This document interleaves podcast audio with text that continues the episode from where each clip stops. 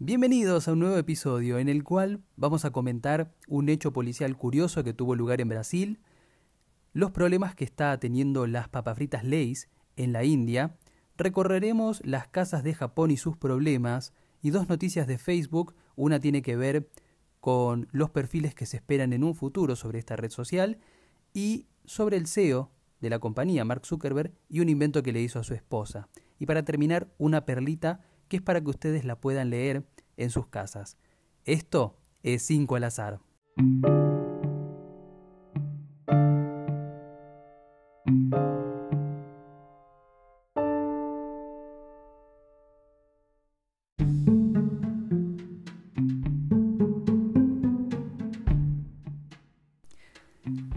Empezaremos el recorrido con el hecho policial curioso y para mí también una de las noticias más llamativas del episodio de hoy. Tiene que ver con un loro que fue detenido por la policía en Brasil por tratar de advertir a los narcotraficantes de una redada.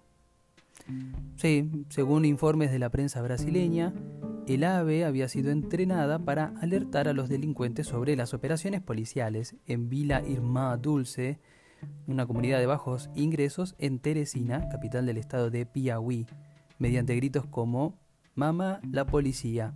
Así anunciaba el loro que estaba cerca la policía.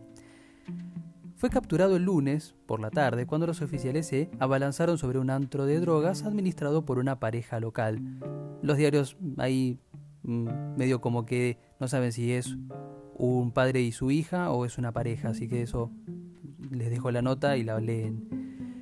Pero uno un oficial involucrado dice debe haber sido entrenado para esto, porque tan pronto como la policía se acercó, empezó a gritar.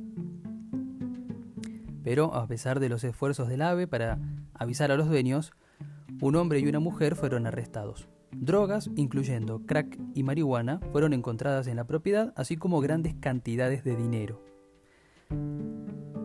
Se lo conoce como papagayo du tráfico, o sea, loro del narcotráfico, y por ahora lo que se sabe es que fue entregado a un zoológico local en Teresina, donde pasaría tres meses aprendiendo a volar antes de ser liberado.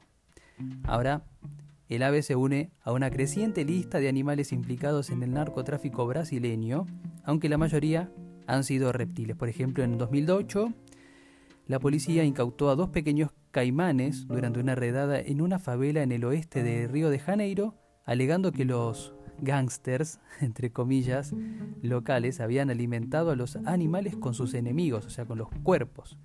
Y sin embargo, el padre de uno de los acusados rechazó esas acusaciones alegando que la banda de su hijo había intentado hacerlo una vez, pero el caimán se negó a comerse el cadáver. El narcotráfico es los animales exóticos.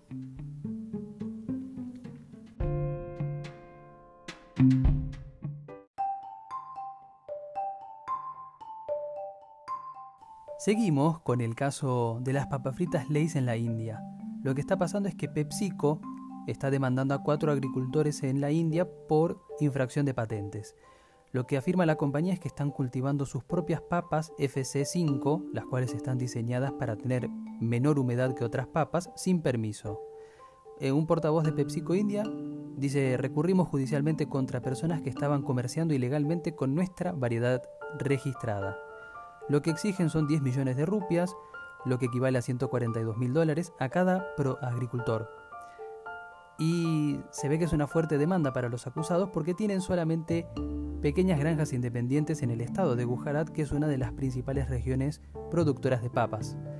Ahora, los granjeros están luchando contra el caso, por ejemplo, Vipin Patel, uno de los acusados, dice, hemos estado cultivando papas por mucho tiempo y nunca nos hemos enfrentado a este problema. Lo que no han explicado todavía los agricultores es cómo llegaron a cultivar estas papas especiales. Ahora, PepsiCo se ofrece a resolver el asunto en una audiencia en la corte el 26 de abril, proponiendo o se unen a nosotros o cultivan otras papas. Y de esa manera estamos dispuestos a dejar el caso, dijo el portavoz de la compañía. ¿Qué pasa? La corporación tiene acuerdos de licencia con otros agricultores en Gujarat proporcionándoles las semillas de papa FC5, pero se cultivan solo para el uso de Pepsi, o sea, para que puedan hacer las papas fritas Lay's. Ahora, no todos quieren que los cultivadores lleguen a un acuerdo con Pepsi. porque tiene mucho apoyo local y el líder del Congreso, Ahmed Patel, ha dicho que la demanda de Pepsi es mal aconsejada y descaradamente equivocada. Y también se suman algunos activistas agrícolas indios que argumentan que la demanda de propiedad intelectual presentada por Pepsi equivale a intimidación ilegal y acusan de enviar detectives privados que se hacen pasar por compradores potenciales a las granjas y graban en secreto un video, además de probar las papas, ¿no? Lo que también dicen es que las leyes agrícolas indias protegen los derechos de los agricultores a cultivar y vender los cultivos registrados, según el Foro de Agricultores de toda la India, sus siglas en inglés AIFF. Dice que el caso de Pepsi viola la Ley de Protección de Variedades Vegetales y Derechos de los Agricultores del 2001 y en un comunicado de prensa exigen que Pepsi retire inmediatamente sus demandas y pidan disculpas a los campesinos de la India. Además, promete movilizar a los trabajadores de todo el país si Pepsi no cumple con sus demandas y también piden un boicot nacional de todos los productos de Leys. Ahora el abogado de los agricultores pidió tiempo para considerar la oferta de Pepsi de unirse a nosotros o perecer y se espera que esto tenga una conclusión el 12 de junio.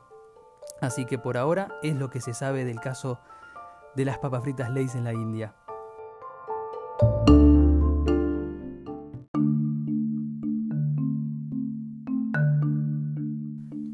Continuamos con el problema que tiene Japón con las viviendas. Más del 13% de las casas están abandonadas.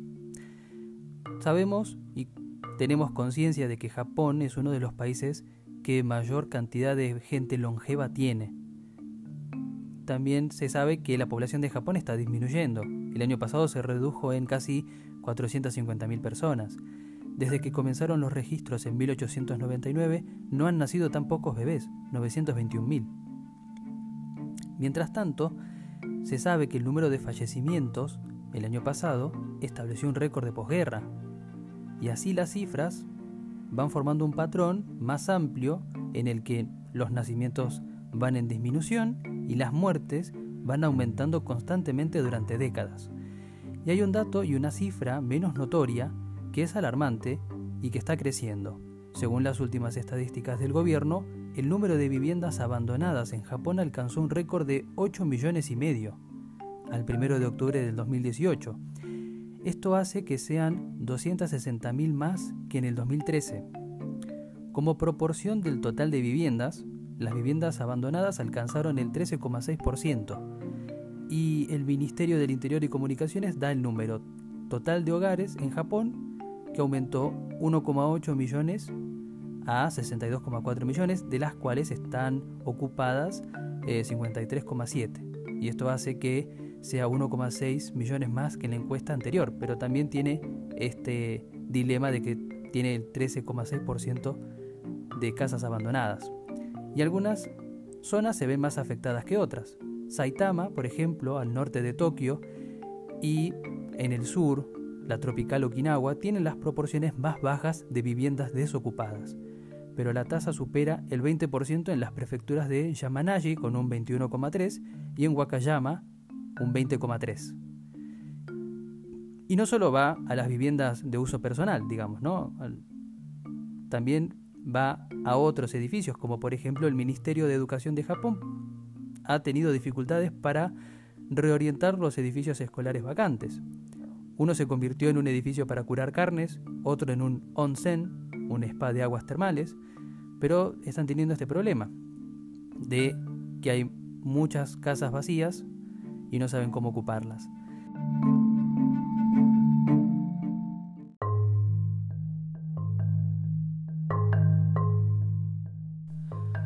Una de las noticias que tenía que ver con Facebook hablaba sobre los usuarios y el futuro que se espera para la red social y tiene que ver con un estudio de la Universidad de Oxford que dice que perfiles en Facebook de personas fallecidas superarán en número a los vivos en 50 años.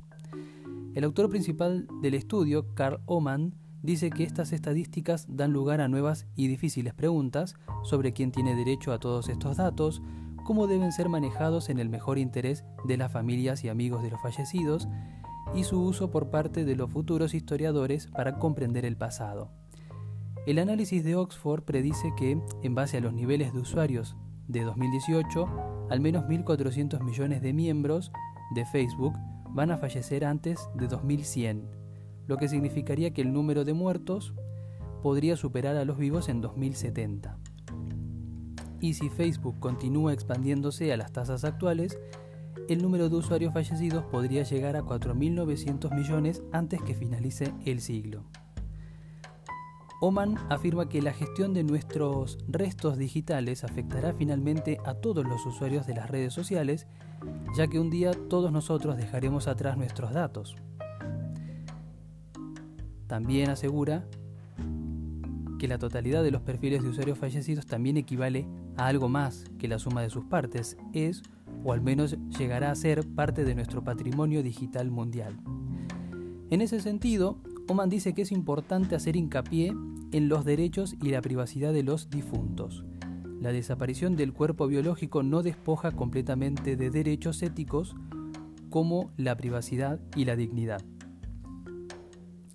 Añade que corresponde a las familias afligidas conservar los legados digitales de sus seres queridos de una manera que les permita acomodar su dolor y apoyar de la mejor manera posible a la comunidad que rodea a los fallecidos. Oman también se pregunta cómo va a ser Facebook para que el almacenamiento de estos miles de millones de perfiles sea comercialmente viable. Porque después de todo, lo que hace que los datos de los usuarios sean tan valiosos es por sus vínculos con la publicidad dirigida, que hace que sus, gastos de almacenamiento valgan la pena. Y a su vez el coautor del estudio, David Watson, también candidato al doctorado en Oxford, afirma que es importante asegurarse de que las generaciones futuras puedan utilizar nuestro patrimonio digital para comprender su historia.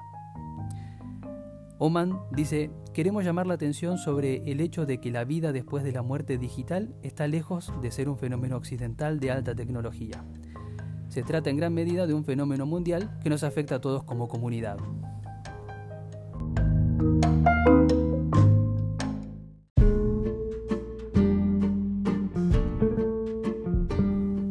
Otra de las noticias relacionadas a Facebook que habíamos adelantado tenía que ver con un invento que hizo el CEO de la compañía, Mark Zuckerberg, a su esposa, Priscilla Chang. ¿Qué pasó? Mark hizo un posteo en Instagram en el cual se veía un cubo de madera con una luz abajo. Y él, en la descripción, dice, ser mamá es difícil y desde que tuvimos hijos, Priscila ha tenido dificultades para dormir toda la noche. Dice Mark, se despertaba y comprobaba la hora en su teléfono para ver si los chicos se iban a despertar pronto, pero al saber la hora se estresaba y no podía volver a dormir. Nos pasa a nosotros habitualmente. Yo tengo el celo en la mesita de noche y si me levanto a mitad de la noche a hacer mis necesidades, cuando vuelvo me fijo a qué hora es. Si son las 4 y me tengo que levantar a las 6 y un poco que me cuesta volver a dormirme. Y entonces lo que dice Mark es que trabajó en la construcción de lo que él llamó la caja de dormir que es un cubo de madera, como se ve en la foto, que te dejo el link a la nota en la descripción. Y dice que se pone la mesa de noche entre las 6 y las 7 de la mañana, emite una luz muy tenue, lo suficientemente visible como para que si la ve, sepa que es un buen momento para que uno de nosotros levante a los chicos, pero lo suficientemente tenue como para que la luz no despierte si aún está durmiendo. Y como no indica la hora, porque no tiene pantalla, no tiene nada, si se despierta en medio de la noche, sabe que tiene que volver a dormir sin tener que preocuparse por la hora. Dice que por el momento funcionó mejor de lo que esperaba y ahora puede dormir toda la noche. Y también asegura que como ingeniero construir un, dispositivo, un dispositivo para ayudar a la pareja a dormir mejor es una de las mejores maneras en las que puede pensar para expresar el amor y la gratitud que tiene hacia ella. Un puñado de amigos además le han dicho que querían algo así, así que va a poner, eh, y por eso puso la imagen, para que algún empresario construya más cajas de dormir para más gente.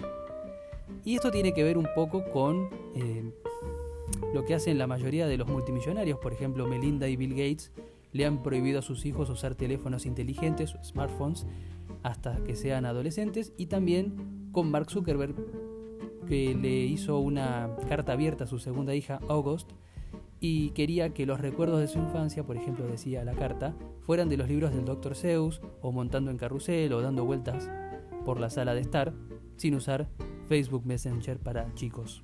Es una tendencia que se viene en Silicon Valley, que tratan de que la tecnología no inunde la casa. Veremos si a nosotros nos funciona en algún momento, pero si lo patenta y lo vende debe ser carísimo este producto.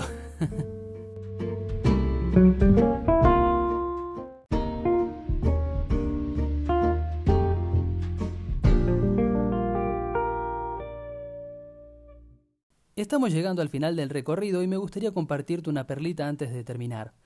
Tiene que ver con el mayor fabricante de automóviles de Gran Bretaña, Jaguar Land Rover, dijo el lunes que está probando un software que va a permitir darle una recompensa a sus conductores en criptomonedas por compartir datos. Están desarrollando la tecnología billetera inteligente para ser instalado en sus automóviles y esto, como te decía, va a darle una recompensa a los conductores de automóviles Jaguar con criptomonedas IOTA por compartir datos útiles como por ejemplo congestión del tráfico o los baches. Ya sabes, en, el link... No, perdón. Eh, en la descripción te dejo el link para que termines de leer la nota. Y si quieres hacerme algún comentario con respecto al episodio o si quieres sugerirme noticias o páginas donde puedo encontrar noticias, van a estar mis redes sociales en el perfil del podcast. Y creo que esto es todo y nos vemos en otro 5 al azar. Adiós.